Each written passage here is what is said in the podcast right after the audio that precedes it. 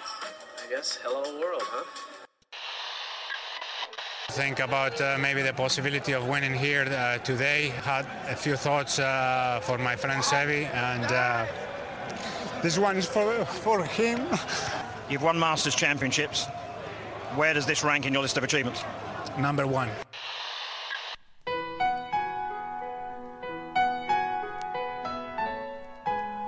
Bienvenidos a Augusta National y a una nueva edición del Masters y a una nueva edición de Golf Sapiens.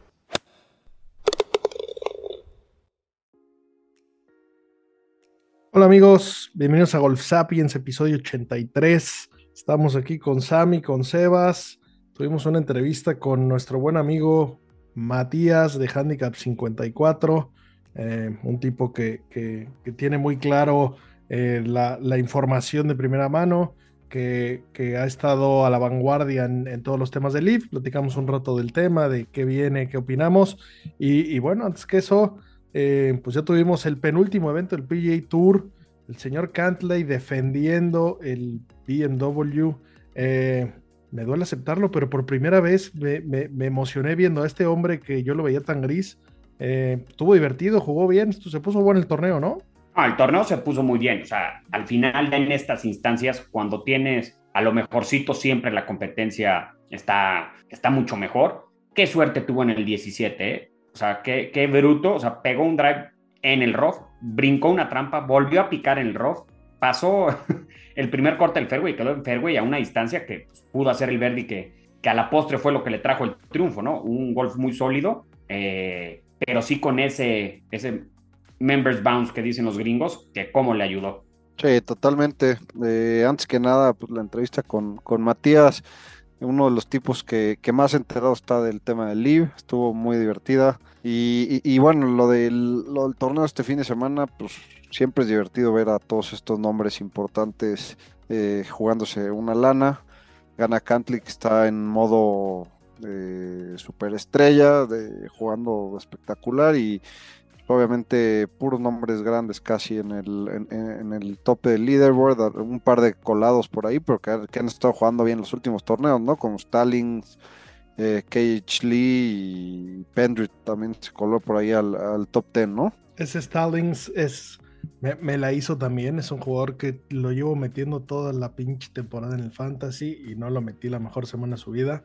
Pero ese tipo tiene, tiene, me cae bien porque, porque era un gordazo. Eh, y, saben que yo tengo debilidad por los gordazos, pero bueno, eh, ahora está bien mamado. Justo, justo hizo, hizo el programa con el enseñando su casa con el de PGA Memes. Échenle un ojo. Eh, se puso ahí un gimnasio espectacular, pero bueno, qué bien jugó el güey qué daño le hubiera hecho al Tour que ganara él. Evidentemente, pues bien por su esfuerzo, pero al Tour no le convenía que ganara un hombre de esos y más eh, metiendo tanto en la pelea a, randoms que puedan llevarse la bolsa, ¿no? Y que un ejemplo, y sé que vas a, vas a salir a despotricar, Sebastián, pero el mismo Cantlay no ha tenido la misma temporada que el año pasado. El año pasado tuvo cuatro wins, este año evidentemente está jugando bien porque eh, lleva 11 top 10 en 19 torneos que ha jugado. O sea, eso es claramente espectacular, pero tampoco ha tenido una temporada donde, donde pues ni, ni había dado gran pelea. En los majors jugó medio mal los dos primeros, después los segundos dos, pues hizo top 15, pero, pero bueno, la verdad es que eh, no ha sido la temporada tan buena como la anterior. Pinta que se puede robar los playoffs otra vez, se puede robar ese, ese dineral. eh, y bueno, tal vez no le damos crédito porque, porque es bastante gris, ¿no? Aunque repito, lo vi, lo vi un poco más activo, lo vi más sonriente, casi festeja ese pot del final. Iba jugando con su mejor amigo Shoffley, que tampoco cuaja mucho, pero pues ahí da pelea. Eh, y bueno, y la verdad es que qué, chingón es la ropa de voz, ¿no? Qué, bonitas combinaciones le ponen. Eh, no, no, no, me, no me inspira tanto el jugador, pero la ropa y las combinaciones son espectaculares, ¿no?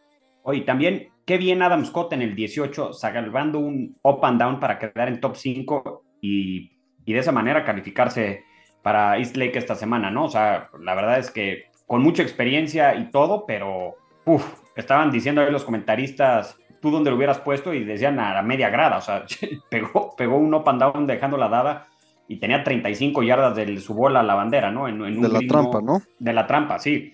sin, o sea, un tiro no nada fácil, lo ejecutó como un maestro y eso le da chance de estar aquí esta última semana, que a ver si no es la última semana que lo vemos en PGA, ¿eh? Podría ser, suena, suena que es parte de ese equipo australiano. Eh, sin duda, Liv quiere tener a, el David, como lo llaman, por, por, lo perfecto que es su swing, su físico, eh, su todo. Entonces ya veremos, por ahí también algunos dicen que quiere esperar a jugar la Presidents. Eh, que, bueno, pues todo eso está por verse, pero bueno, bien, bien por el torneo, estuvo bueno, nos vamos al final. Eh, recuerden que la siguiente semana, pues ya, ya, ya son eh, solamente el top 30 pasaron y algunos empiezan con ventaja. Empieza con menos 10 el número 1, menos 2, menos 8 el que sigue. Y, bueno, en los, en los últimos años que ha habido este formato, eh, los ganadores han salido del top 5, ¿no? Entonces, pues podríamos casi que, pensar que está difícil que salga de otro lado, pero bueno, ya, ya veremos qué pasa en East Lake, ¿no? Apesta Scotty Scheffler, ¿no? Y que, aunque saben que no es mi jugador favorito, ha tenido una temporada de locos. Esa ventaja creo que va a estar difícil, sobre todo tomando en cuenta que Cameron Smith y Palito de Pan vienen de lesiones, ¿no? Que son además de los más cercanos perseguidores. Sí, que, que no arrancan con tanta desventaja. La de Cam dudosa, eh, la de Palito de Pan sí se le veía prácticamente no podía ni caminar el güey. Eh, espero que esté listo para, para este torneo. Al parecer, o sea, tampoco se veía que fuera una lesión tan grave, pero son de esas lesiones que probablemente necesita más de una semana para, para descansar, ¿no? O sea, muy, no, no ha dicho nada todavía, al parecer va a jugar, pero si, estoy seguro que si fuera un torneo de la temporada regular, eh, no lo jugaría, ¿no? Pero hay mucho dinero en juego, además pues, de, tu posición pues como golfista, su segundo año en, el tour, el primero con, totalmente con la tarjeta, yo creo que va a salir ahí a, ver qué puede hacer. Eh, yo creo que a esta palito de pan lo traes aquí a cualquier masajista de esos de vapor del Club de Golf de la Ciudad de México, le dan una tronada y lo dejan listo, ¿eh? Quién sabe, hay mucho, hay mucho hueso ahí. Difícilmente un club ve, a tipos tan, tan, flacos y mamados como él, ve, puro gordazo y whiskero. Pero bueno, eh, el, top 5 que, estamos mencionando, para, para nada más refrescarlo, en número 1 entra Scotty Scheffler, número 2 Cantlay, número 3 Palito de Pan, Will Salatoris, número 4 Chandler Shoffley, Número 5, Sam Burns. Y ya después vienen Cam Smith, Rory, Tony Finau, Sep Straka en 9 y en 10 Song J. Im. ¿Qué hace Sep Straka ahí? O sea, por más que yo lo haya jalado, o sea, ¿cómo se les fue a colar ahí? Tal cual, tal cual. Inimaginable, ¿eh? Si a principios de año, cuando ganó, les hubiera dicho, va a quedar ahí, en el top 10 de la FedEx para el último torneo, o sea, me hubieran vetado del podcast de por vida. Y ahí está. y qué bueno, como dices, o sea, que qué bien por Stalling, qué bien, pero mejor por el tour que no haya ganado. Es como que en el Mundial de Fútbol gane Bolivia, ¿no? O sea, hubiera decepcionado a todo mundo. De acuerdo, pobres bolivianos. No sé cuánta banda de Bolivia nos escuche, pero fuerte abrazo, hermanos Bolivia. O que ganara México el Mundial. el underdog con, todo, a nosotros nos generaría muchísima emoción para, el resto del mundo. Y a los, a los revendedores, se supone que la final soñada de un mundial de fútbol de los revendedores es México contra Japón, son los que más billete gastan en, la reventa en los mundiales. pero, bueno. imagínate, para los demás. y a ver qué, nos, qué, nos, depara. Unos porque, unos porque tienen el billete y los otros porque nos vale madre si nos gastamos todo lo que tenemos para ir a ver un partido de fútbol. Está bien, está bien, hay que dejar todo en la cancha. y hay que eh, ver a Rory, ¿no? En East Lake es un, campo que se le da bien, le gusta, lo, lo sabe cortar las esquinas y puede, me gustaría que fuera el, el, caballo cerrador. Bueno, este, pues sí, ya, ya sería, sería eh, una vez más que gana la FedEx. Lleva dos wins de la FedEx. Sí, ¿no? Sí. Eh, y, pues bueno, pues a ver, a ver qué pasa, pero eh, hablando de Rory y de, y de antes de pasar a la entrevista, eh, queremos hacer un pequeño previo y pues mencionar algunas cosillas que pasaron que, son importantes eh, y, que son parte de, todo lo que está pasando en el golf actual. La verdad es que cada vez más esta temporada nos estamos volviendo ya un, medio de, chismes más que de golf. Hemos hablado mucho más de, de, quién se va, quién se queda, quién firma, por cuánto y quién se enojó y quién demandó a quién, eh, que, de, que de swings y de palos, pero la verdad es que está muy caliente el tema. Eh, por ahí hubo una reunión la semana pasada en Delaware donde se juntaron el top jugadores, una reunión a puerta cerrada donde voló Tiger eh, en su avión privado y se subió en una pinche camionetucha Nissan de renta, él manejando, sigo sin entenderlo.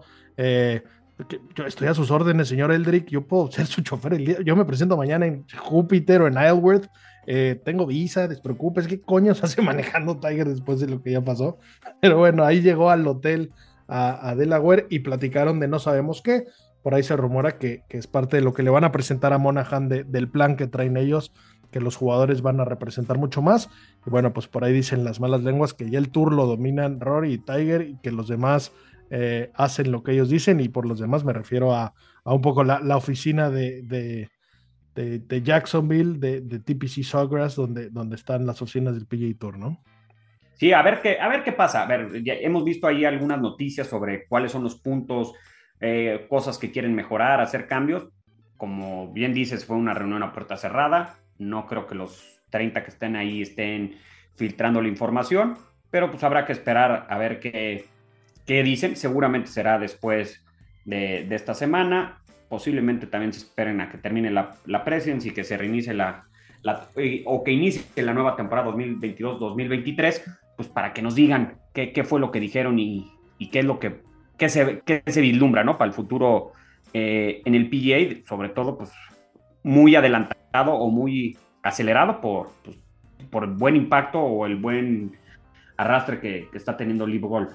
Claro, y que lo, que ahí sí sabemos eh, es que, bueno, que claramente el formato tiene que cambiar, la manera de repartir puntos y dineros tiene que cambiar, eh, el calendario tiene que hacerse más pequeño. Eh, esa es como la segunda razón que se menciona mucho entre los jugadores que se han ido o que han pensado en irse, es que la temporada es muy larga.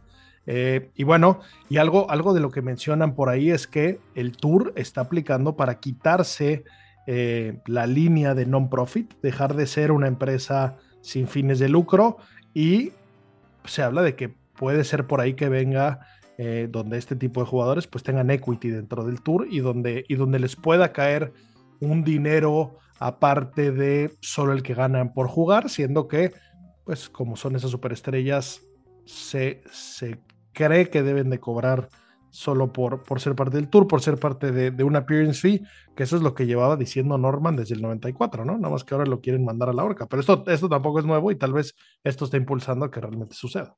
Así es, pues habrá, habrá que esperar a ver qué, cómo termina esta temporada y, y seguramente tendremos ya información mucho más fidedigna y, y poder hablar al respecto, ¿no? Esperemos que esto traiga realmente beneficios al tour, no solo a las billeteras de los jugadores, pero pero sin duda que, se replanteen las cosas y que se recuestionen está interesante. Por ahí hablaban de eventos de exhibición dentro de estadios. Esto es algo que Rory estaba ahí eh, dentro de esa parte. Suena, suena interesante, suena divertido ver un poco qué, qué, en qué se puede convertir eso. Eh, entiendo que un estadio está limitado, pero pues puedes hacer los, los jueguitos, los truquitos que hablábamos, eh, un drive de distancia con la tecnología medio puedes verlos ahí romperse la espalda eh, y jugar al de Chambó, pero cuando solo juega eso, veamos a dónde lleva. el hecho de que estén platicando es, es ganancia. Y pues bueno, antes, antes de, de, pasar a la entrevista, tema, tema destacar, la demanda de Patrick Reed alias Capitán América, alias Patrick, alias 50 alias que puso en la demanda, donde está demandando al Golf Channel y a Brandel Chambly en especial por difamación. Eh, la vez que me, medio me piqué con el tema y, me puse ahí a, escuchar más y a, ver más, pues bueno, eh, de entrada se llama Patrick Nathaniel Reed y, y, demanda a Brandel Eugene Chambly. Eh, y bueno, tiene 30 hojas esta página, esta, esta madre de difamación, esa, esa demanda.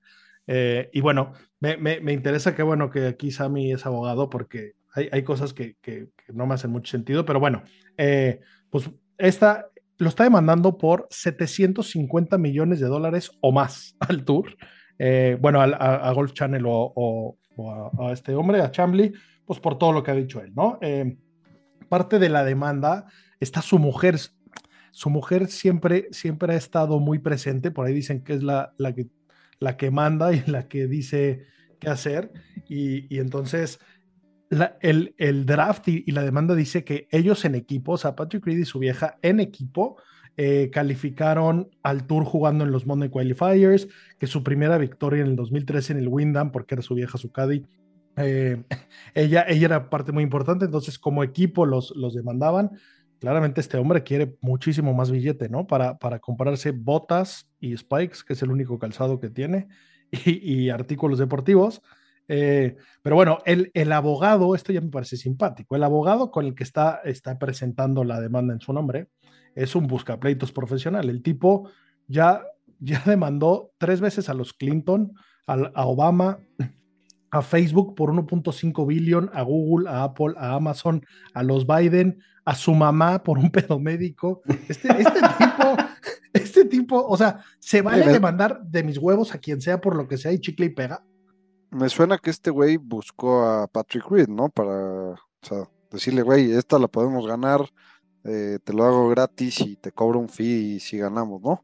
Sí, sí. Eh, hay que entender, Pablo, digo, y, ahora sí que, qué hueva, pero este, como abogado les digo, el sistema jurídico norteamericano es, difiere en gran parte del mexicano, que pueden o no conocer, pero el sistema mexicano, el europeo, desciende de la tradición románico-germánica y es con leyes escritas. En Estados Unidos y el sistema anglosajón es con los precedentes, ¿no? Que son como las sentencias, cómo se han resuelto otros casos similares.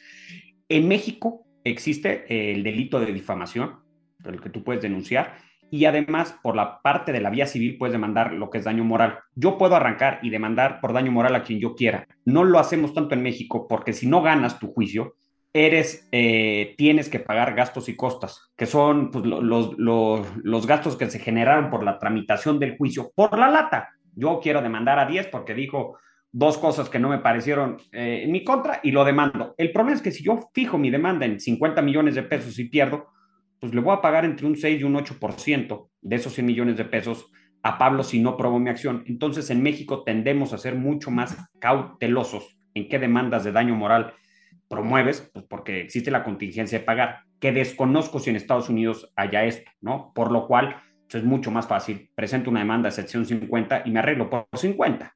Sí, que supongo que, que, no, porque también los nombres y las barbaridades que ha demandado este güey, pero eh, por ahí, por ejemplo, parte de lo que puso es que el güey compró boletos, el abogado, para, para tres eventos del PGA Tour.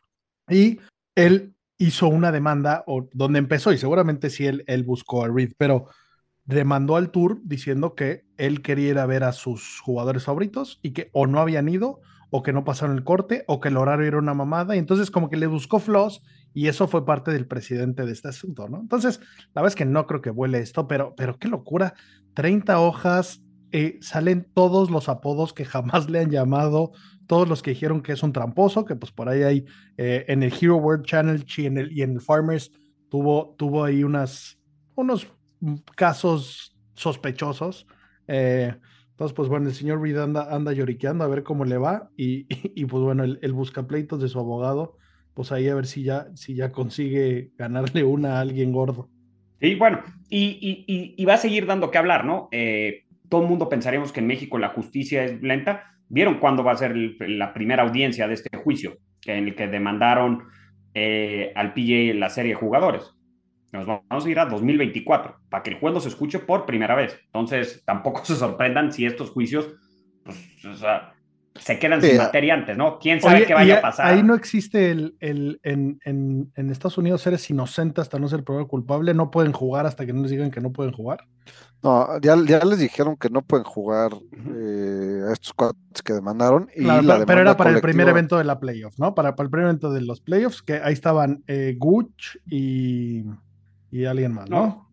Los que estaban calificados. Sí, sí, exactamente. Pero como no se trata de un tema este, criminal penal, sino es más bien un tema de, de competencia económica, no creo que vaya a haber, o sea, y te digo, yo soy abogado en México y desconozco completamente el sistema gringo, pero lo que sé, no creo que haya ningún recurso que les permita a ellos poder jugar en lo que se resuelve el juicio, ¿no? Claro, porque aparte difícilmente tengan algo que argumentar, ¿no? Porque varo no les falta, están jugando en una liga donde hay mucho más varo. Eh, entonces, ese, esa afectación económica, pues puede ser que, que no vuele, ¿no? Sí, a lo que iba es que posiblemente esta demanda cuando se resuelva, ya el tema ya se resolvió en los escritorios de, de, manera privada y no, no, no acabe trascendiendo, ¿no? Para más, pero pues, o sea, está, a ver, es bien interesante el tema como abogado, ¿no? Que no, no, no, no, es, el, no es el foro ni, ni mucho menos, pero con Pato lo he platicado un poco más y, y, hay argumentos para los dos lados, ¿eh? Sí, sí, de acuerdo. Y bueno, y esto a la vez que el tour, los tours, si ya llamamos al un tour aparte, lo que sea, eh, lo, que, lo que está en la balanza realmente es los puntos del ranking mundial que da acceso a los majors. Recordemos que los majors, ninguno lo maneja el PGA Tour, entonces eh, no, no necesariamente está en sus manos su voto, sería muy claro cuál sería, pero bueno, eh, a ver si estos jugadores pueden acceder a esos majors, que la lógica diría que deberían tener un acceso a ellos, sin hablar de los que están previamente calificados por sus éxitos anteriores, digas el Masters, eh, con, con los, los, que ganaron, dígase Reed, DJ, Phil Mickelson, eh, que, que, algo interesante que, que, por ahí también vi es que Liv tiene un bono adicional de un millón de dólares a cualquier jugador de Liv que gane un Major. Y tienen que usar su logo. Eso está bien interesante. Entonces vamos a ver a DJ en Augusta con un logo de Liv. Hay, hay gente, gente le va a dar ahí un algo, ¿eh? Pero también había gente que le podía dar algo cuando traía RBC. No, no, claro, claro, pero, pero o sea, es, que, es sea, mi patrocinador. Los, los más puristas, los, los que odian cualquier cosa que no sea el PGA Tour, ver, ver en Augusta un logo de Liv, eh, me, me, imagino el, el, trauma que puede causar en Norteamérica y el placer que va a causar en, en Saudi Arabia, en el palacio de, de, MBS, pues ver su logo ahí en el 12, puff, qué gozadera. El logo de Golf sí. Sapiens lo vamos a ver en, en, una camiseta en Augusta pronto. Yo creo que el PJ le va a acabar haciendo manita de puerco a, a estos cuatro majors para que de la manera más educada les nieguen la entrada. a, algo van a encontrar para evitarlo. O sea, es clarísima la posición de, del PJ que, que, no quieren moverse, a menos que Monahan salga y cambie todo.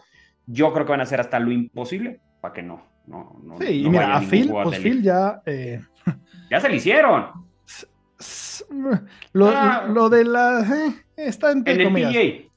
Sí. Eh, y bueno, y a Reed, supongo que también no lo quieren, pero, pero a DJ. Eh, y, y, y, sería una barbaridad que salgan y digan, ya no pueden venir solo los que yo quiera, pues le quita, o sea, pues ¿dónde está tu palabra? ¿no? Este, el golf es un, es un deporte de caballeros. Y, claro. y, lo que estaba escrito, o sea, es que ahí también hay, hay, temas delicados, que entiendo que tampoco tienen tanto que perder, y en especial Augusta que hace sus reglas como quiere y cuando quiera, pero, pero bueno, sí, sí lo que digan, pues va a ser muy importante y va a ser precedente, ¿no? Supongo que todos están esperando el RNA al final de cuentas, va a ser un poco pues lo que, lo que quieran hacer los demás, ¿no? El Tour Europeo pues, está ahí medio, medio, medio pegado, el, el PGA Championship, que quieras o no, es parte del PGA, no Tour, claro, pero eh, pues están muy casados y, y, pues el US Open, que es de la USGA, eh, al final son Opens, ¿no? Esos, esos no podrían limitar a nadie.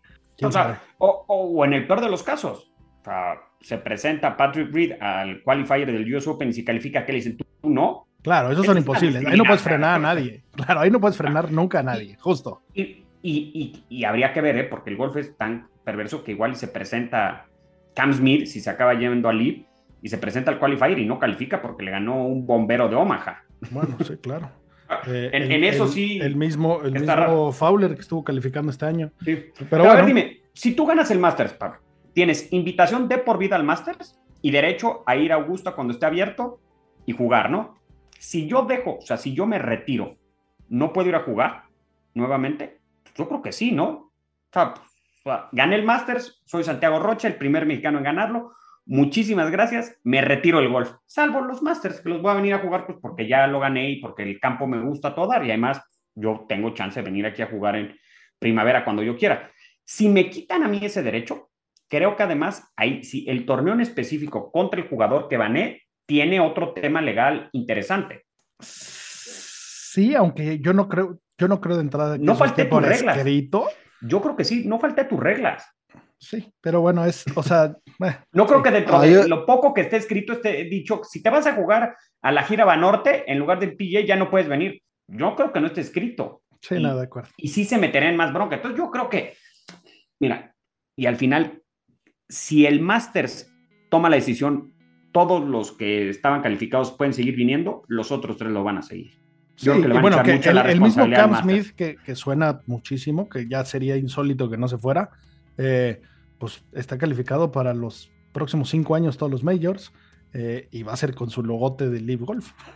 y, si, y si voy calificado al 2023 al US Open y lo gano, me gano 10 años más, aunque no tenga otro, o sea, me vuelvo a calificar. Sí, de acuerdo. Eh, está más complicado para los, para los que no han jugado, ¿no? Chacarra, ¿cómo le va a hacer para jugar un Major? Pues hoy en día se ve imposible. De acuerdo. No, le, no le importa mucho, está en Soto Grande con, sus seis, con sus 6 millones de dólares jugando en Soto Grande. No, no, no claro. No, no tengo mucho tema. Se va a resolver, eso se va a resolver. Pero bueno, yo que lo dejamos aquí porque viene la entrevista con nuestro bueno, buen amigo rápido, rápido, rápido, tenemos que hablar del US Amateur. Lo ganó el señor Bennett. Eh, no sé si tuvieron chance de verlo. Un jugador que su swing, ¿cómo se parece al de Niman? Eh, un, chavillo con huevos grandes. Desde que empezó el US Amateur dijo, yo debería haber sido el número uno, no, no el tercer calificado. Aquí eso es un error. Todos los de aquí me la van a pelar y pues cumplió su palabra. En la final, la final, recuerden que el US Open se juega primero eh, una calificación por golpes. Ahí jugó nuestro buen amigo Luis Carrera, ya vendrá aquí a platicarnos su experiencia. Eh, y después pasas a match play. Y en la final, que, los dos calificados a la final tienen acceso al Masters y al US Open. Eh, juegan 36 hoyos de match play. Bennett no estuvo abajo nunca, jugó contra un chavillo que se llama Carr, que estaba mejor calificado, que jugó también espectacular. Se dieron, se dieron ahí una, una deschongada, llegaron al penúltimo hoyo, eh, todo muy, muy apretado, pero bueno, felicidades al campeón del US Amateur, sin duda el evento amateur más prestigioso, ¿no? Tú como eh, Kepka, ¿no? A, a, Carle, como dato curioso, le cadeó, no sé si vieron, le cadeó Willy Wilcox, eh, no sé si se acuerdan de él, pero pues, jugador de PGA Tour varios años, hizo por ahí un, un Holding One en el Players en el 17 y este güey estuvo metido en, tema de drogas bastante tiempo y lleva rehabilitado unos, unos cuantos meses, ¿no? Eh, fue bastante abierto en el tema y, y, está tratando de volver a jugar y creo que está jugando bien, ha ganado un par de tornillos chiquillos, entonces veamos qué pasa con Wilcox bien. Y ya nada más para terminar, pues este, yo quiero mandarle un saludo a mi paisano, el Chay, que quedó en segundo lugar en Amanali en la gira de golf aquí mexicana, en la que nos platicaron que el primer día Sebastián Vázquez metió 10 verdis, ninguno en par 5, y el que más lejos metió lo metió a tres pasos del hoyo, ¿no? O sea, que fue puteando la bola y dejando la dada en todos y tiró 10 abajo en la primera ronda, no le alcanzó para ganar, pero sí, el Chay estuvo en segundo lugar a dos golpes del, líder, ¿no? el Chay, alias Emilio González, para que no lo conozcas, y, también otro sanmiguelense eh, en, la bolsa de, del, campeón, ¿no? Del, de Tilen. de Tilen, el eh, ganador, el Pachangas. También de San Miguel. El, buen Cadi de Rocha, el Pachangas, este, ganador de la gira MX, ¿no? Muy bien. Pues bueno, pasemos a la entrevista con, con el buen Mati de Handicap 54. El día de hoy tenemos un invitado que queríamos platicar con él hace rato, un hombre de golf, un hombre que está picado siguiendo la línea, siguiendo las nuevas informaciones, los, los chismes, los detalles. Nuestro buen amigo Matías de Handicap 54 desde Argentina se une con nosotros para platicar. Mi querido Matías, ¿cómo estás? Bienvenido. Bueno, muchas gracias por la invitación, Pablo, y muchas gracias a todos por tenerme en cuenta y aquí andamos. Pues mira, hemos, hemos, empezamos, empezamos la comunicación por redes sociales, de ahí lo migramos a, notas de voz, pero bueno, eh, desde el principio has estado muy al tanto de, no, no solo del golf actual, sino del Live, eres, eres ya eh, punta de lanza, tienes ahí unas, unas fuentes privilegiadas dentro del reino de, Arabia Saudita, no sabemos de dónde, no lo vamos a preguntar, aunque se relevan las fuentes, pero, pero un gusto, mi hermano. Eh, ¿Cómo, ¿Cómo has estado? ¿Cómo empezaste con esto? ¿Cómo te metiste? ¿Cómo te cachó tanto la atención? Y a ver, voy a empezar explicando esto. Con el tema del Live Golf, yo hace mucho tiempo, esto creo que lo vengo siguiendo aproximadamente dos años atrás, eh, para eso voy a traer a colación un artículo que yo me acuerdo que había leído en la universidad, que hablaba un poco de lo que es océanos azules y océanos rojos, ¿no? En donde hablaban que los océanos rojos eran los mercados en donde constantemente había competencia y los océanos azules eran aquellos en donde priorizaban el tema de la innovación, generando nuevas puertas. Entonces, cuando empecé a ver todas estas cuestiones relacionadas al Golf, un poco se me vino a la mente ese artículo. Eso fue, eso fue una de las variables. La otra variable fue cuando empezaron a surgir las Aranco Series. Para mí las Aranco Series, yo lo había explicado anteriormente en, mi medio, eh, creo que es un antecedente muy importante de toda esta situación. Eh, para que se den una idea, en esas Aranco Series, en una de las ediciones que fue en Nueva York, creo que fue la tercera edición del 2020, cuando empezaba a surgir todo, eh, o 2021, creo, 2021, si mal no me equivoco. Bueno, estaba compitiendo Magdalena Zimmermacher, eh, y bueno, eh, le estaba yendo bien en el equipo que formaba con Sofía Popov, la campeona de AAG Women's Open 2020. Y ese equipo terminaba conformándolo una inglesa llamada Hayley Davis. Entonces, en el afán de investigar, yo la verdad es que no conocía la carrera de esta chica. Tal es así que cuando le empezó a ir bien al, equipo de Magdalena Zimmermacher, me dediqué también a investigar lo que la trayectoria de esta chica para después informarlo. Entonces, esa obligación que me generó el formato, el estilo, hizo que me empiece a enganchar con este tipo de torneos que después se fueron viendo en Live Golf. Sí, tal cual. Eh, nosotros hace, hace un, varios episodios eh, sacamos algo de, lo que era la, la, PGL, ¿no? La Premier Golf League, esta que, había ahí un grupo inglés detrás y que la verdad es que un poco el, el formato que vemos hoy en Live eh, pues bueno, tendrá parte de su cosecha, pero también mucho de lo que, de lo que argumentaba este grupo de, la PGL, ¿no? Eh, pues al final parece que los fondos o el entusiasmo o la velocidad eh, ganó del lado del Leaf, pero bueno, sí es un formato que, ya había sonado y que, y que bueno, eh, claramente ese, ese research que has hecho, pues te ha llevado a, casi que anunciar a la par que, que Live los nuevos jugadores, ¿no? Claro, sí, la verdad es que les voy a ser sincero, fue un poco de casualidad y estar en el momento indicado con las personas indicadas. Esa es la verdad. Ahora, más allá de eso, yo creo que esto en algún momento iba a pasar. ¿Por qué? Porque el PGA Tour, a ver, uno parece que cuando habla de LIV tiene que estar, llegamos a un punto en donde uno tiene que estar de un lado o del otro. Y bueno, también surgió todo el tema del dinero, todo lo que ya sabemos, ¿no? Ahora bien, eh, viendo todas estas circunstancias, todos empiezan a ver el tema dinero, el tema capitales árabes, llevarlos al lado, a los lados políticos, etcétera, etcétera, etcétera. Y nadie se pone a preguntarse qué es lo que hace que muchos jugadores, teniendo pongámosle 10, 15, 5 o 6 años en el PGA Tour, decidan dar un giro de 180 grados a sus carreras por alguna razón que va más allá del dinero. Me, resulta eh, simplista y muy infantil pensar que solamente el dinero mueve a personas para dejar de hacer todo lo que estaban haciendo y seguir con su rutina para probar algo nuevo a, esa altura de sus carreras. No sé si me han entendido ahí. Totalmente, Matías. Oye, oye, a ver, ¿cuál es tu punto de vista? Yo creo que el PGA y, el LIV en un principio podían haber sido compatibles. O se podían haber jugado las dos ligas al mismo tiempo eh, no sé, poniendo los calendarios ahí un poco, acomodándolos y demás.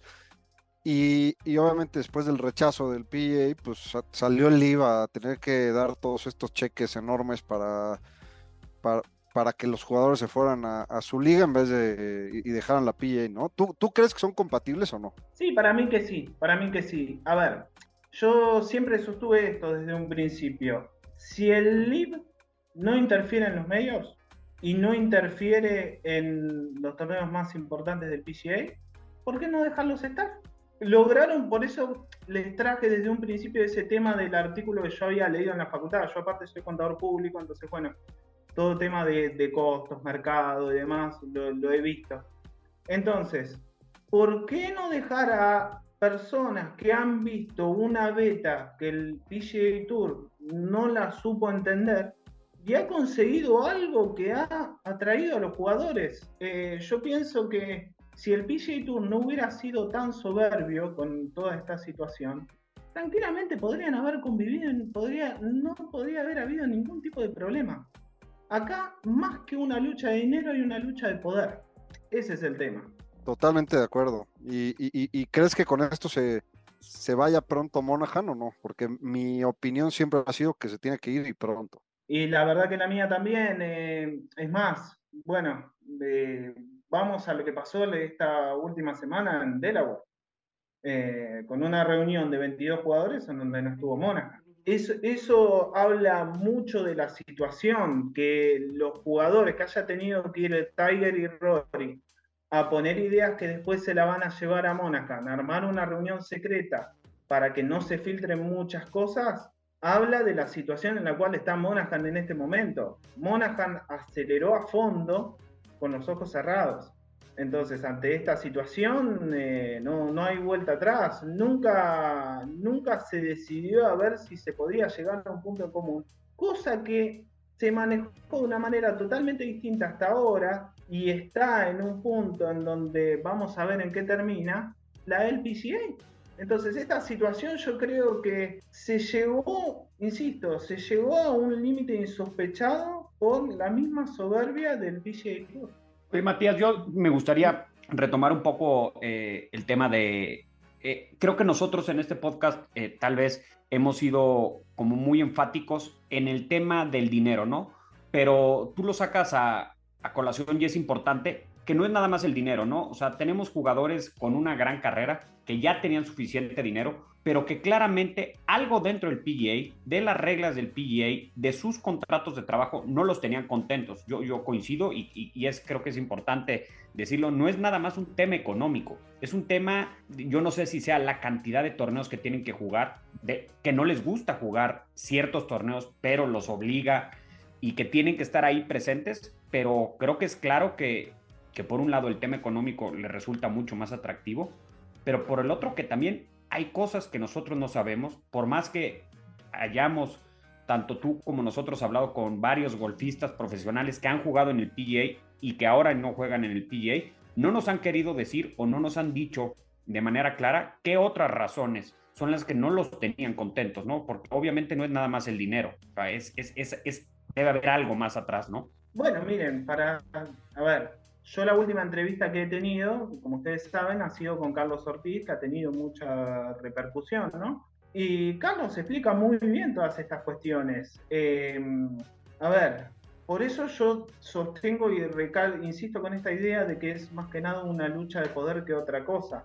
Yo estoy, hago estas pausas porque pienso lo que más o menos me, iban contando y tratar de, de hacer una idea en común, obviamente sin revelar intimidades, pero a mí me hablaban mucho distintas fuentes que Monaghan decía, este, ante distintas reuniones, Monaghan decía, este es mi tour y yo voy a hacer lo imposible para defender este tour. Entonces, ante esa situación, hay muchos jugadores que dicen, perdón, o sea, se, se ven en una situación de, bueno, de inferioridad sin necesidad.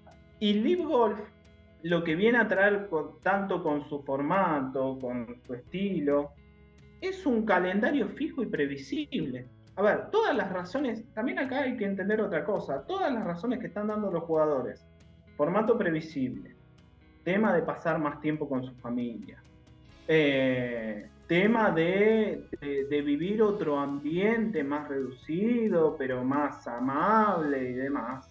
Todo esto tiene razón de ser siempre y cuando tenga puntos de ranking mundial. Entonces, los argumentos que están dando son válidos y son argumentos que no se ven en el PGA Tour.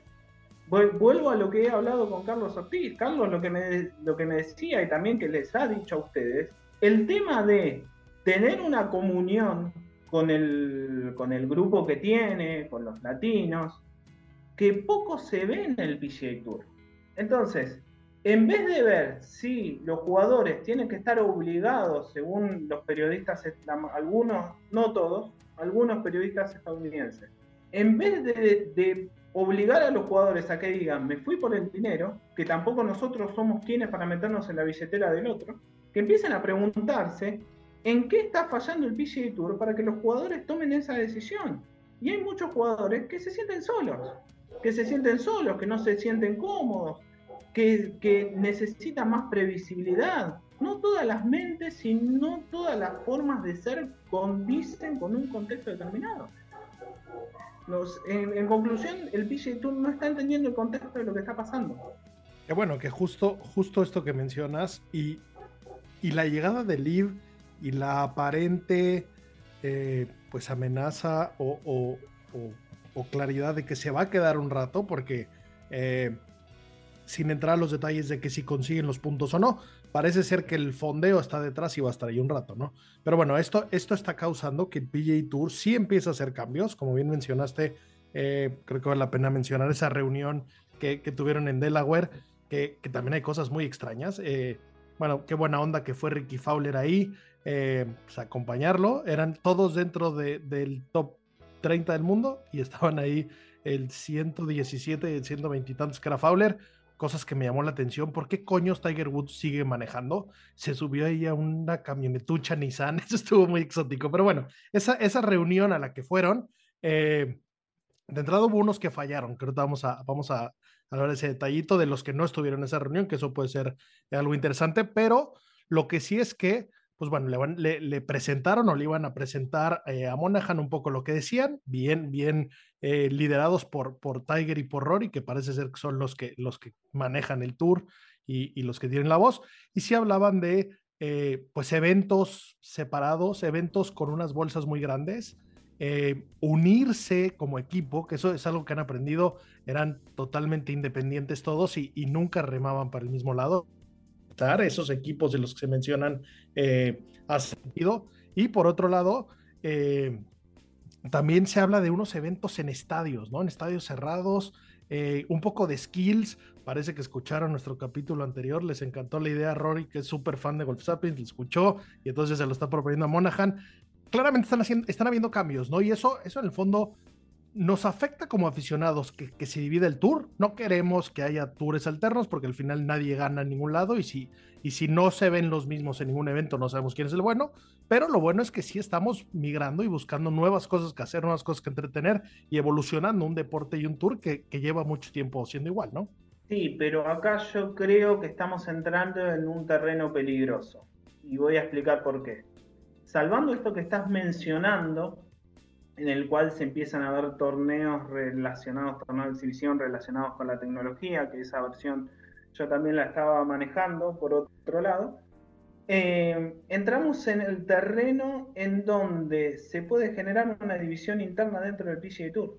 ¿Por qué? Porque todavía nadie sabe cómo esos, esos torneos se dicen que van a estar los 60 mejores jugadores o van a ser fields reducidos muchos hablaron de 60, en realidad fueron tres medios los que hablaron, el blog No Laying Up, eh, Bob Harry con Sport Illustrated y eh, Firepit Collective de Alan Shipnook.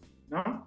Eh, entre los tres habían lo que se repetía más era que esos 18 torneos iban a tener fields reducidos de 60. Algunos decían 60 mejores jugadores, otros decían 45, vamos a poner un número, no daban un número exacto, eh, la gran mayoría que sean los mejores jugadores y que queden algunas plazas para los torneos que estén fuera de esa liga aparte.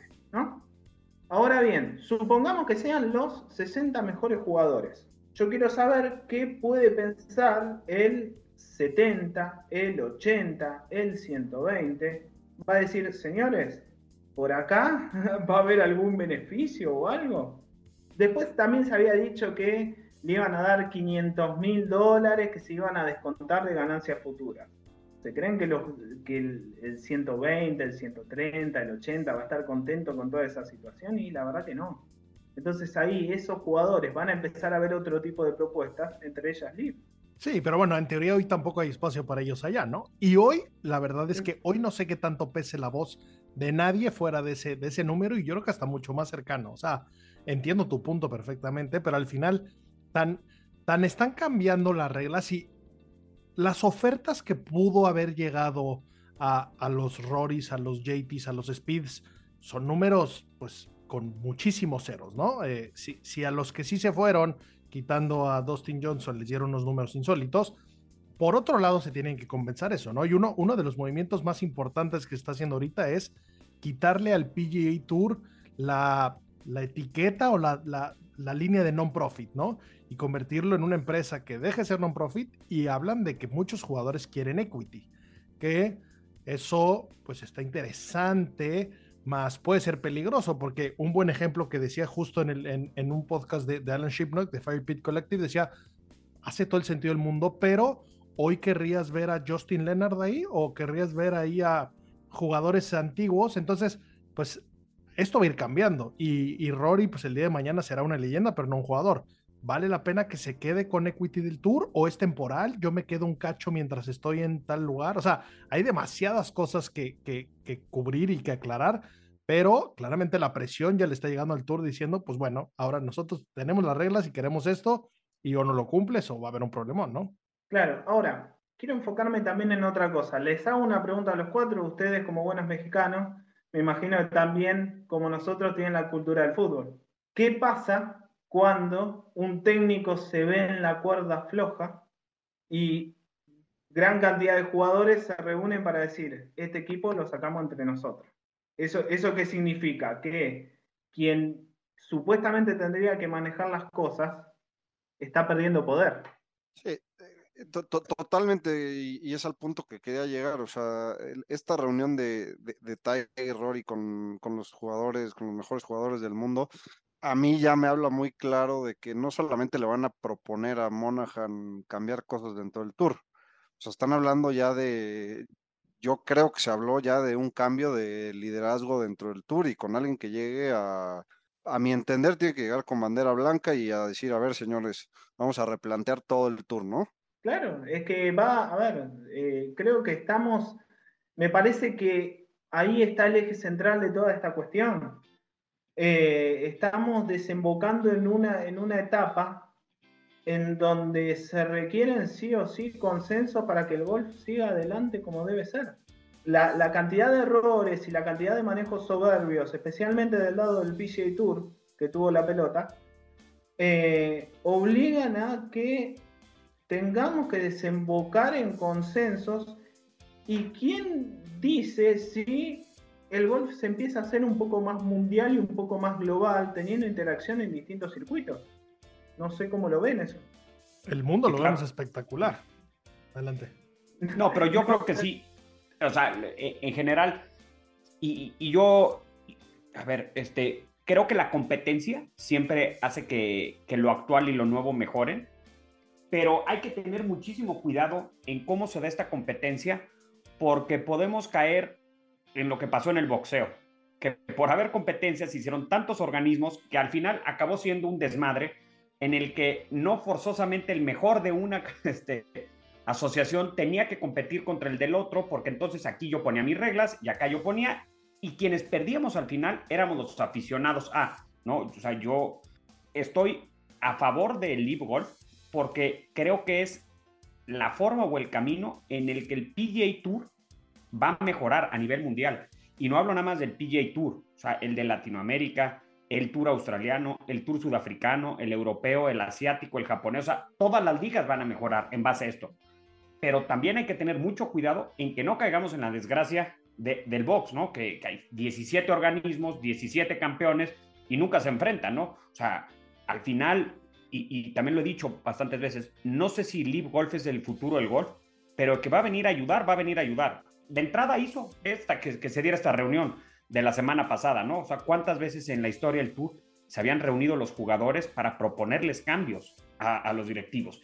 Y la, y, la, y la posición del PA me parece la típica posición imperialista yankee gringa de yo controlo y aquí se hace todo como yo digo, si quieren y si no, no se hace nada, que, que me parece que creo que es la peor posición que, que puede tomar eh, el PGA este, a nivel mundial, ¿no? Lógico, eh, y a ese punto era el que quería llegar, Santiago, a ese punto exactamente era el que quería llegar. Y mm, es más, a ver, les voy a decir algo que, que vengo manejando y que puede llegar a explicar un poquito más todo esto. Es así, siete nombres va a haber en Boston, ¿no? Van a haber siete nombres. Entre ellos. Siete, o sea, dice siete nombres nuevos que se unen al LIB, ¿no? Exacto, exacto. En esos siete nombres está Cameron Smith, está Mark Leishman, y por ahora, yo de los cinco restantes, yo manejo tres. Tres que estoy casi seguro de que están, pero que todavía no puedo decir mucho, por una cuestión de fuentes, de asegurarme hasta el último minuto, teniendo en cuenta lo, lo caldeado que está el ambiente y, demás. Trato, si antes me he manejado con mucha cautela, ahora muchísimo más. Bueno, uno de esos nombres es un nombre que se ha nombrado, valga la redundancia, una o dos veces, ¿sí? Una o dos veces, que quizás no es un nombre que esté entre los mejores del ranking mundial, pero es un nombre que puede manejar un mercado muy importante para el mundo del golf, que no es Hideki Matsuyama, y que puede golpear feo desde ese lado al PGA Tour. Entonces, ¿qué quiero decir con esto? La política del LIV es ir buscando distintos sectores y tratar de llegar a un golf más global. Entonces, si Live está buscando eso y se nota que hay un cierto beneficio. Si vos lo prohibís, te terminás, como decimos acá, pegando un tiro en el pie. Porque estás fracturando el golf de manera tal que corramos el riesgo que pueda pasar lo que estás diciendo vos, Santiago, con el tema del boxeo. John Ram esto lo ha explicado muy bien después del Open Championship en San Andreas. Tenemos que acostumbrar, y John Ram es uno de los más críticos del Live Golf y ha dicho, señores, nos tenemos que acostumbrar a esta situación y ver si se puede llegar a un acuerdo, porque además hay otra cosa, los árabes de por sí son orgullosos. O sea, sí, sí, Cambió un poco la, retórica de los, de los jugadores cuando hablan del League Golf de cuando empezó a dos torneos después, ¿no? Eh, primero hablando pestes del, del y, y, ahora pues incluso Rory, como dice Ram, pidiendo que, los comisionados hablen, ¿no? Que se sienten a platicar. No, es que subestimaron un montón el tema, subestimaron un montón el tema. Yo por eso también les nombré el tema de las Aranco Series.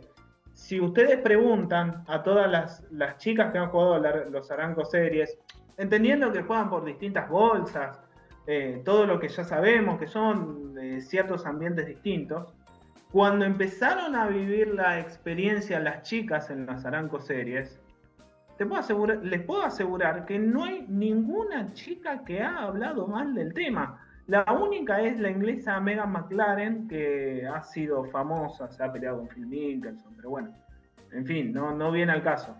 Pero ni bien vivieron la experiencia, se dieron cuenta que estaban eh, viviendo, sintiendo un ambiente distinto.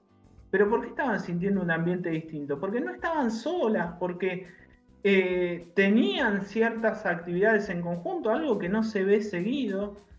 A su vez, me contaban que vivían como una semana de vacaciones, pero que a su vez las obligaba a estar el 100% atentas, porque el formato por equipos hacía que, que un montón de jugadoras que no tenían esa experiencia de estar compitiendo por el triunfo, la puedan tener mediante ese formato. O sea, creo que hay bastantes ejemplos que pueden explicar todo lo que estamos hablando y que no, entiendo por qué no se están viendo.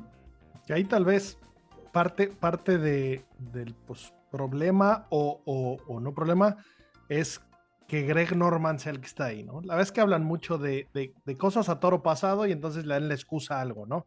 Eh, en lo personal creo que Greg Norman es perfecto para conducir esto, no solo porque él ya habló de algo similar en el 94, sino porque tiene las credenciales y los huevos para estar detrás de, de un asunto de este tamaño, ¿no? Pero bueno, volviendo un poco a los siete jugadores, no, no sé si no te habíamos dicho, Matías, pero aquí se dice nombre, apellido, pecado, pecador, dirección, todo. Entonces, eh, de esos que mencionas, sí se habla mucho de ese equipo australiano, donde ahí le metería a Adam Scott, no sé quién puede ser el cuarto australiano, pero suena que ellos quieren su propio equipo. Eh, lo que mencionabas de Hideki, sin duda, eh, hasta sonaba por ahí que era un equipo de Srickson y que Srickson era como el sponsor y quién sabe quiénes metieran. Sin y, duda, por ahí y hay que iban a, ¿no? y, y, que el cheque de Hideki iba a, a romper el, el récord que ahorita lo tiene Phil, Phil Mickelson, ¿no? Bueno, a mí, a ver, eso les puedo tirar datos porque los he dicho. Hay un montón de cosas con el tema Hideki. Hideki es un, es un caso muy particular en toda esta historia. A mí en su momento, en el Open Championship, cuando informé lo de Cameron Smith, a mí me dijeron, lo de Hideki está hecho y hay un contrato que se habla de 400 millones de dólares. Me hablaron de ese número. Por unos años, creo por cuatro años, una cosa así. 400 millones. A ver, el monto lógicamente, mercado asiático, lo que, bueno, lo, que ya sabemos. Ahora bien, ¿qué pasó con el asunto de lo que es demanda que ha salido del ID? Eh, parece que también hay un montón de jugadores que le han suplicado a Hideki que empiece a rever un poco la decisión. Y eh, el tema de esta reunión que también parece que le ha llegado a Hideki, hace que empiecen a surgir ciertas dudas. Ahora bien, yo por ahora, por ahora, lo que venía diciendo es que yo no tengo suficiente información para decir que Hideki se queda en el PGA Tour. Creo que estamos en una etapa de toda esta historia en donde el tema de exagerar un poquito la información, juega en, en, esta lucha, ¿no? Entonces, para mí, el caso Hideki hay que verlo después de la President's Cup. Y hay que verlo después de la President's Cup para 2023. Por lo menos eso es a mí lo que me dicen y la información que yo tengo. Y hablando de la President's Cup, está confirmado Cameron Smith, está confirmado Joaquín Niman, que también hay rumores por ahí. Habrá que ver cuándo, cómo y dónde estos, bueno. estos cuates entran. Connors también suena, ¿no? Connors también. ¿Cómo? Que, que, que Connors, Connors, el canadiense, también. también, puede sonar. Y, y, bueno, y dicho eso, pues a ver qué equipo se presenta en, en la Presidents, ¿no? Suponiendo que, que, se van antes de que suceda la Presidents, porque entiendo que, ese anuncio igual y se pudo haber negociado acabando la FedEx y lo que sea, pero ya esperarnos a que acabe todo el año calendario, pues puede estar más complicado, ¿no? Bueno, a ver, yo ahí permítanme a hacerles una, entre comillas, corrección según la información que tengo. También, obviamente, me puedo equivocar. A mí lo que me dicen es que Cameron Smith va a estar antes de la presa, va a estar en Boston. Eh, entonces, ahí ya hay una baja. Después, en cuanto a Connors, la verdad, yo lo último que tenía de Connors era que él iba a estar en el PGA Tour. Pero bueno, esto es, si hay algo que aprendí de todo esto es que es demasiado dinámico y bueno, hay que ver qué pasará. Y en cuanto a Niman, eh, a ver, yo con Juaco tengo una situación muy parecida a la de Hideki. Es más, yo creo que hay un montón de personas que quieren que Juaco esté ahí. También les puedo decir que los árabes tienen una obsesión por Niman. Harían todo lo que puedan para que Niman esté ahí pero que el mismo jugador todavía tiene ciertas dudas. Por lo menos eso es lo que yo sé hasta ahora. Habría que ver después de la President's Cup qué pasa. Ahora bien, dada la desorganización ante toda esta cuestión, fíjense en el contexto en el cual entra la President's Cup. Entonces, esta es la defensa que propone el PGA Tour ante toda esta situación.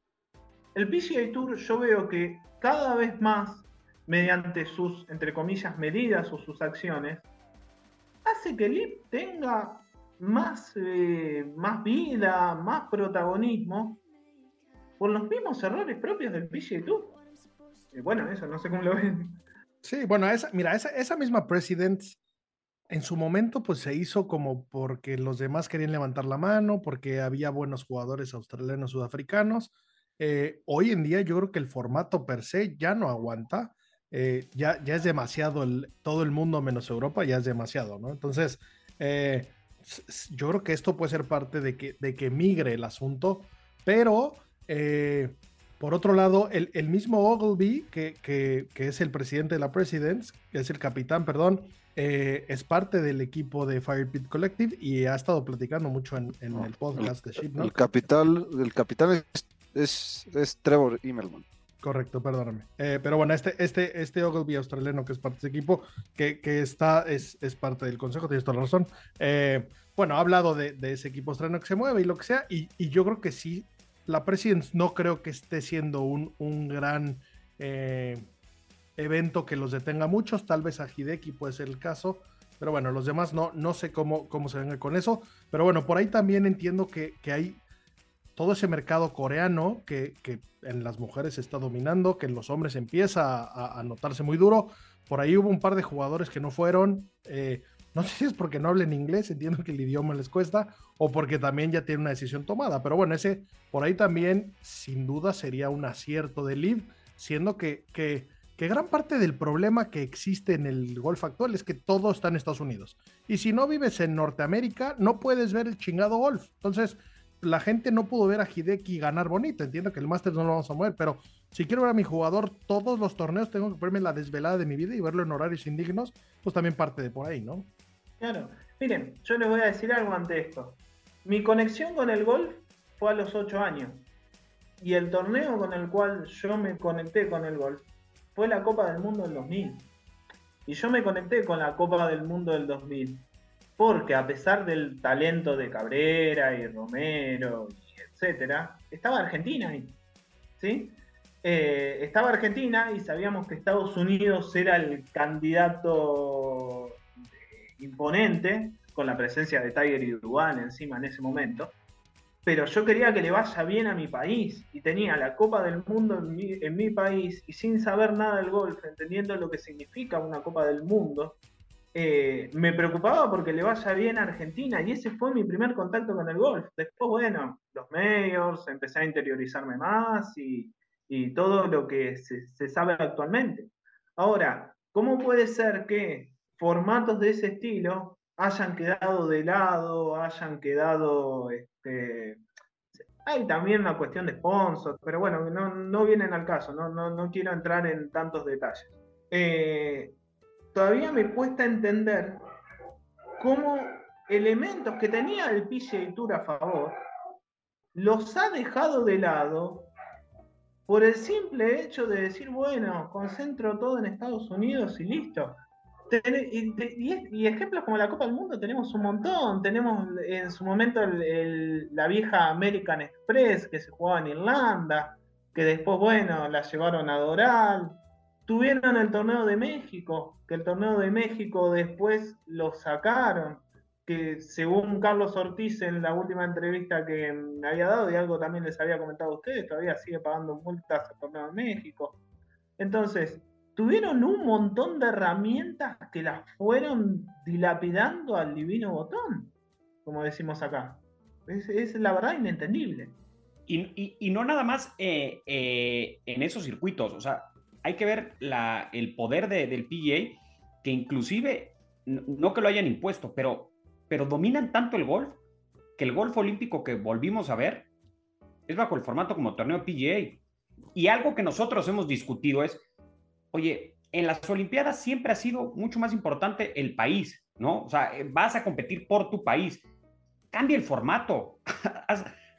hay un sinnúmero de modalidades, a diferencia del fútbol que son 11 contra 11 y lo que puedes cambiar es si pones una pausa de hidratación o no pausa de hidratación, lo demás es lo mismo, ya no puedes cambiar.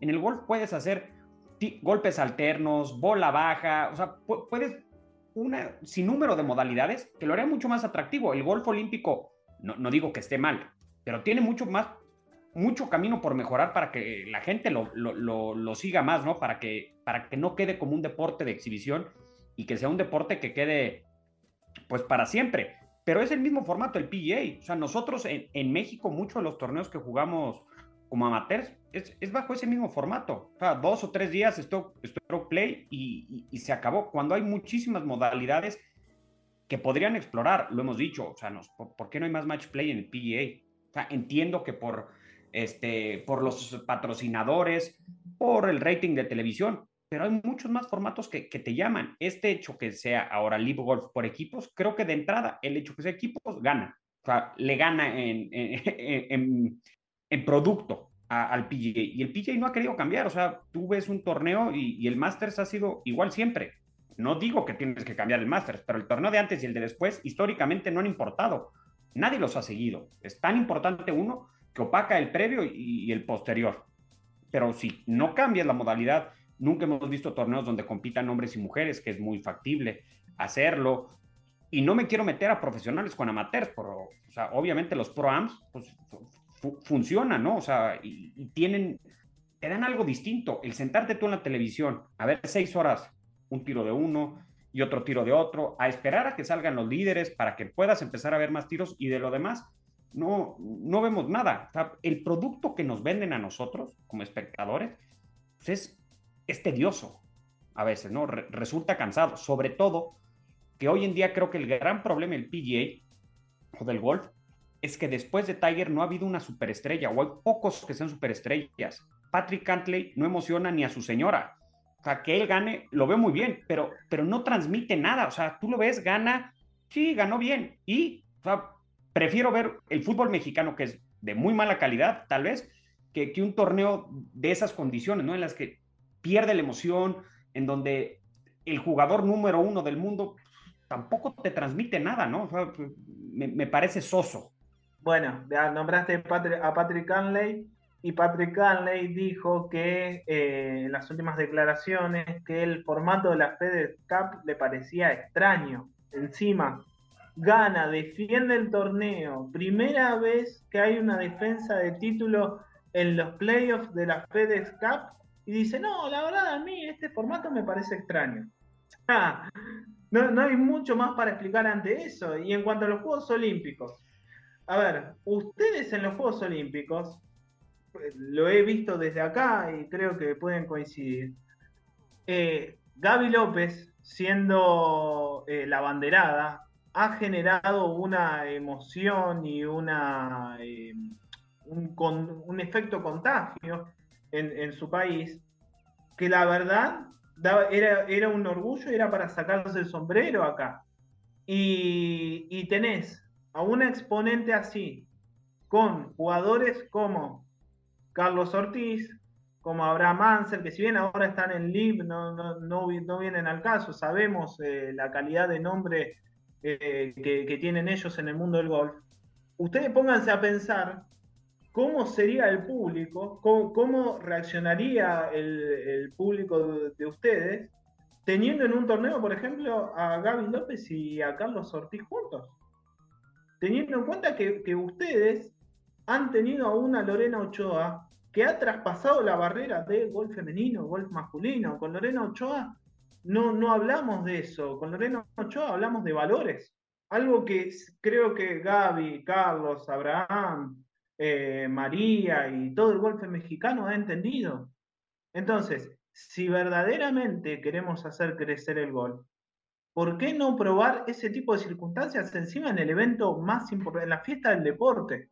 Que para mí esa es la única, la única excepción por el cual eh, ahí dejaría de lado el tema de no meterme en la billetera del jugador para meterme en la representación del país y lo que significa el, el evento. Entonces, en los eventos más importantes, ¿por qué no probar todas estas cosas que estás hablando, Santiago?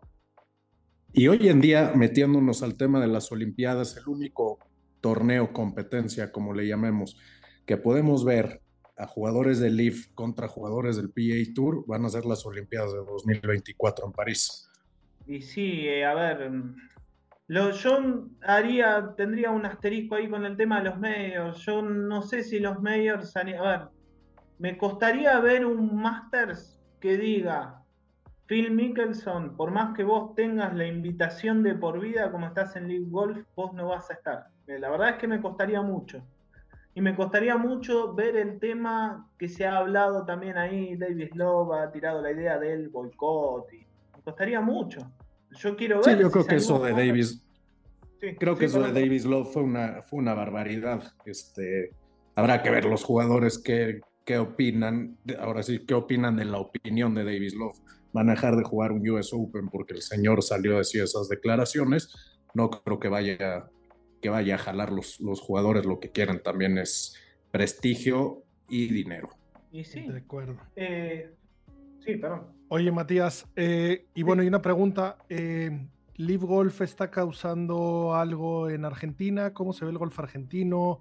Eh, yo, yo, por ejemplo, en México sí tengo amigos que no veían golf, que no les interesaba el golf y que me han preguntado, les está llamando la atención. Entonces, mueve un poco de aguas. No te estoy diciendo que ahora por las calles todo el mundo hable del tema, pero sí parece que puede tener nuevos ojos. ¿Cómo se ve, cómo se ve en Argentina?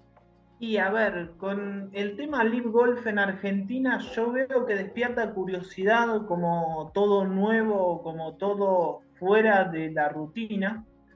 Ahora bien, creo que todavía cuesta entenderlo, más que nada por una sencilla razón de que em, Emiliano Grillo, que es nuestro mejor representante, está en el PGA Tour, que Augusto Núñez está dando, mm, está dando ese paso también al PGA Tour y mm, por el lado de las chicas, quizás se empieza a ver un poco más, pero no, no se logra ver en conjunto por el tema de Magdalena Zimmermacher, que bueno, que disputa las Aranco Series. Eh, pero yo creo que si se empieza a, como dicen o como se está viendo, a que el Golf se empiece a meter en nuestra región, se dice de hecho que va a estar en México.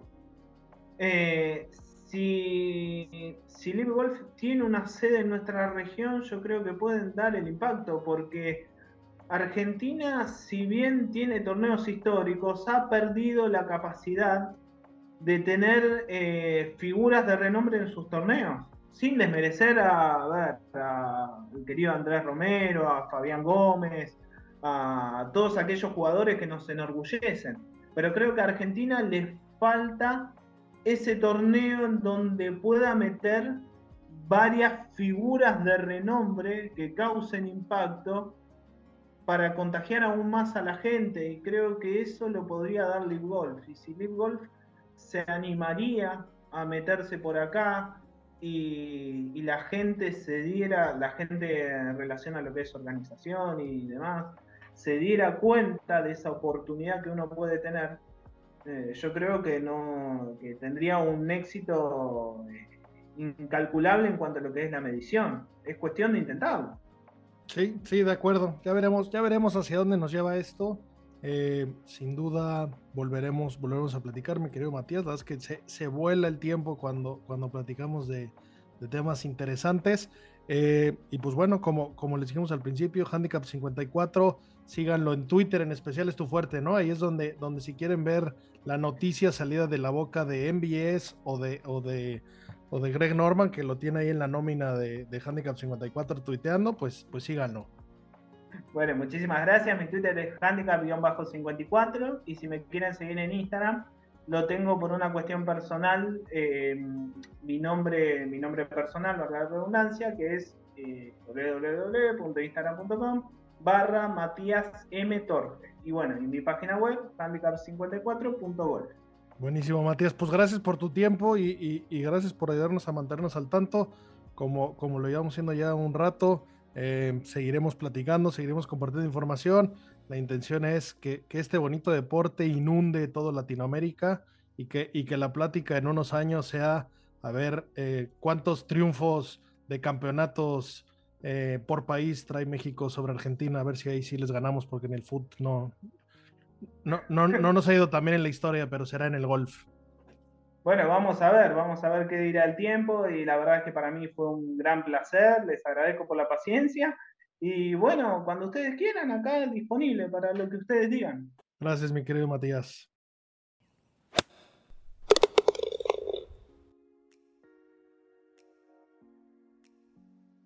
Bueno amigos, esa fue nuestra charla con, con Matías. La verdad es que hay, hay mucho contenido, poco, poco espacio. Eh, esperamos que, que, sigan apoyándonos con, con, su like, su share. Eh, de vernos ayuda y pues a ver si no vamos a tener que empezar a hacer dos episodios por semana con tanto contenido que hay, ¿no?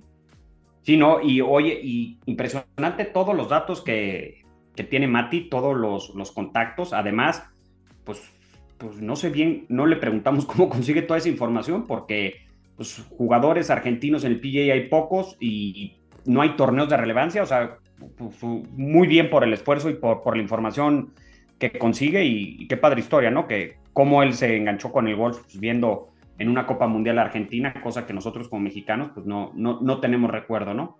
Tal cual, ese, es el ejemplo perfecto. Necesitamos que más gente se haga fan. Qué increíble que, una persona como él esté intentando crecer el deporte, esté tratando de, dar noticia y al igual que nosotros, eh, está levantando la mano porque somos una región que quiere golf y que quiere relevancia y que quiere eventos en su lugar y que quiere jugadores con su país. Entonces, eh, pues bien por ello y nosotros felices de, de, colaborar y de trabajar y de platicar con todo aquel que tenga el mismo objetivo que nosotros y es lo que beneficia a nuestro bonito deporte y traiga más gente a jugar y disfrutarlo como nosotros, ¿no?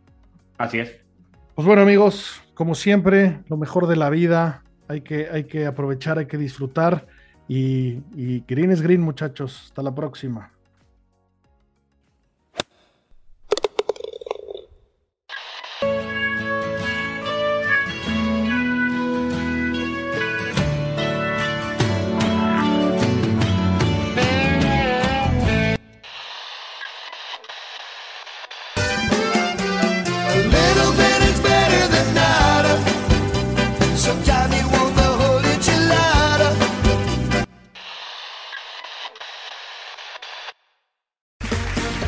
Round two. Name something that's not boring. A laundry? Ooh, a book club. Computer solitaire, huh? Ah, oh, sorry, we were looking for Chumba Casino. That's right. ChumbaCasino.com has over 100 casino style games. Join today and play for free for your chance to redeem some serious prizes.